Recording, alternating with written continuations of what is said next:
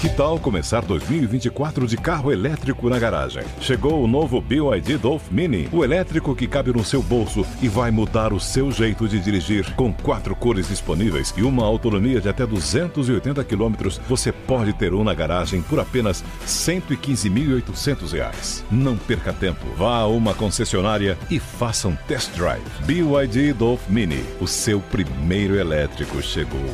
No trânsito, escolha a vida. Nossa Conversa. É um prazer enorme conversar com você. Com Vanderlei Nogueira.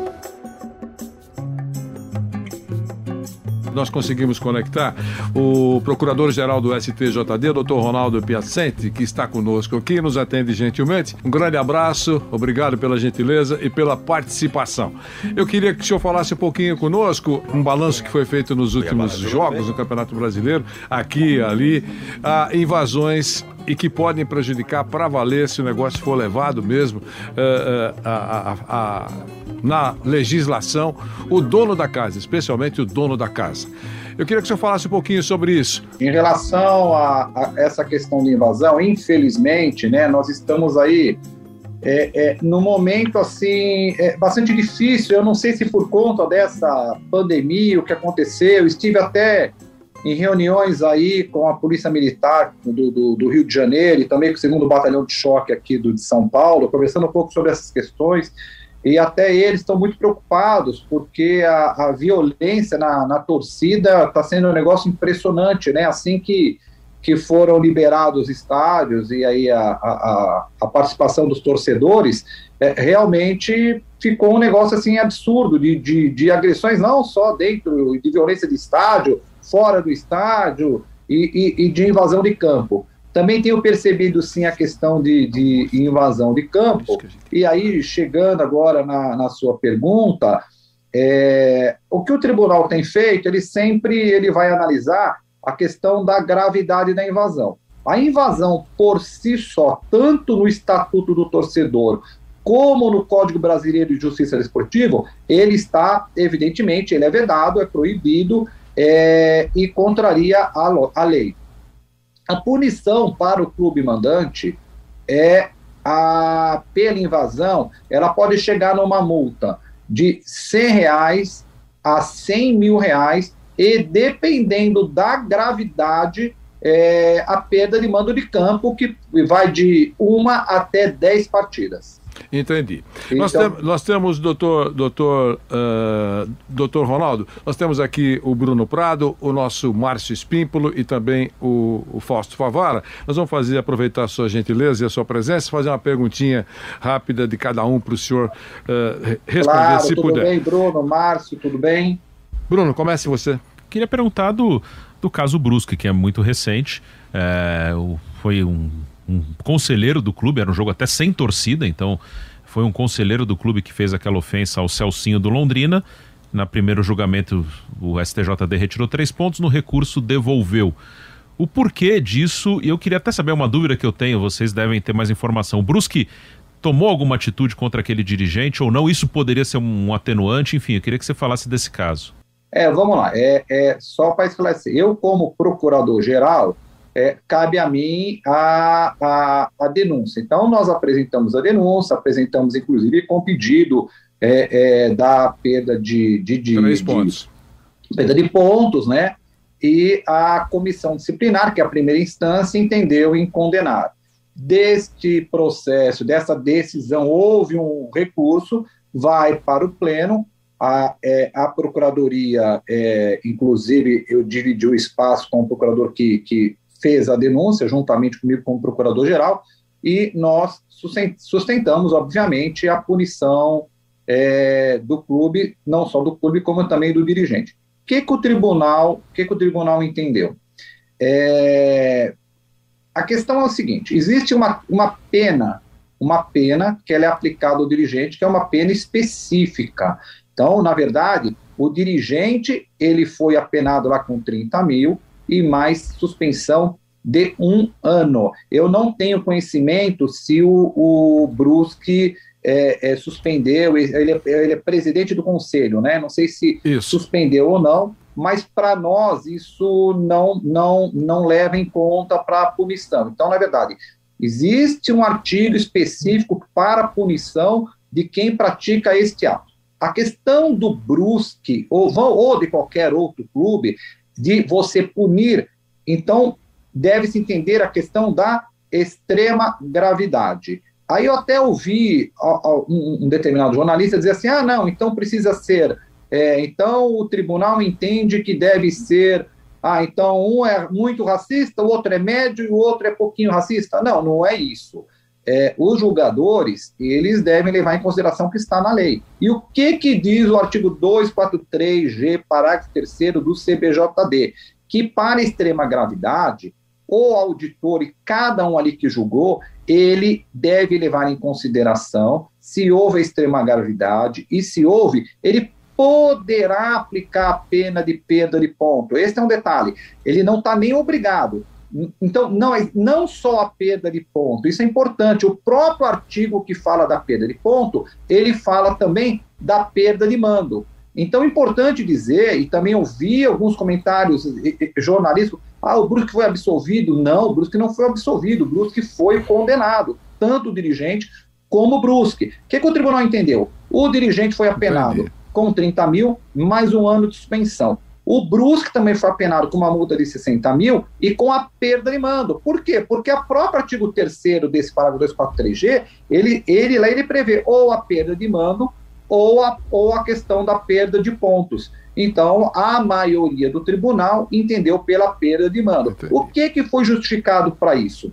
É se o fato de um de dirigente que ele comete um ato ilícito, se, e se isso seria justo você punir o clube e, e ali o Brusque naquela, fa, naquele, naquela fase que ele está ali de, de, de rebaixamento, é, você haveria de punir também todos os outros atletas, todos os outros dirigentes, os torcedores, os patrocinadores. Entendi. Então, é, isso causaria realmente um prejuízo muito grande. Então, tudo isso foi, ao meu ver, é levado em consideração é, para que o tribunal é, punisse, mas houve a punição, e foi uma punição severa, né? Doutor Ronaldo, eu, eu vou pedir a gentileza, se eu puder. É, eh, responder com mais rapidez, porque, porque eu, realmente Sim, eu estou claro. olhando no relógio. O Fausto Favara vai fazer uma, uma pergunta para o senhor e o, o nosso Márcio Espímpolo também. Eu só queria fazer uma manchetinha.